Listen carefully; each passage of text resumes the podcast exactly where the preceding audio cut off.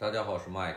数据显示，赴美生子大概是从2010年之前就开始了，大规模的流行是从2013年电影《北京遇上西雅图》上映之后，这个产业逐渐被大家所熟知。2016年以来，中国赴美生子人数一直在不断上涨。2018年，中国赴美生子人数达到15万人，相较2016年增加了7万人。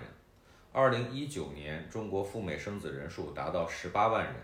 美国法律规定，任何人只要在美国领土出生，都可以获得美国护照。这个催生了越来越多的外国人选在美国生产，以让孩子获得美国籍。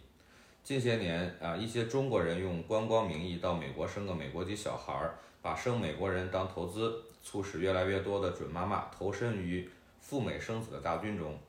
随着生活水平的提高和经济水平的发展，中国赴美生子人数将会保持增长的态势。二零二零年，突如其来的疫情导致全球旅游受阻，美国也进行了入境限制，所以这一年赴美生子的人数暴跌。据我所知，仅有很少一部分父母因为大宝是在美国出生，二胎也冒着风险坐十几个小时飞机来美国生二宝。这些父母真的是非常令人敬佩。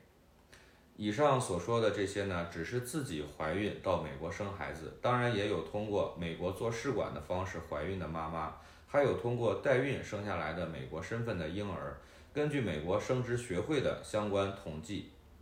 二零一三年就有三千四百三十二个代孕宝宝出生，二零一三年以后没有详细的数据统计，但是根据我的日常工作来分析，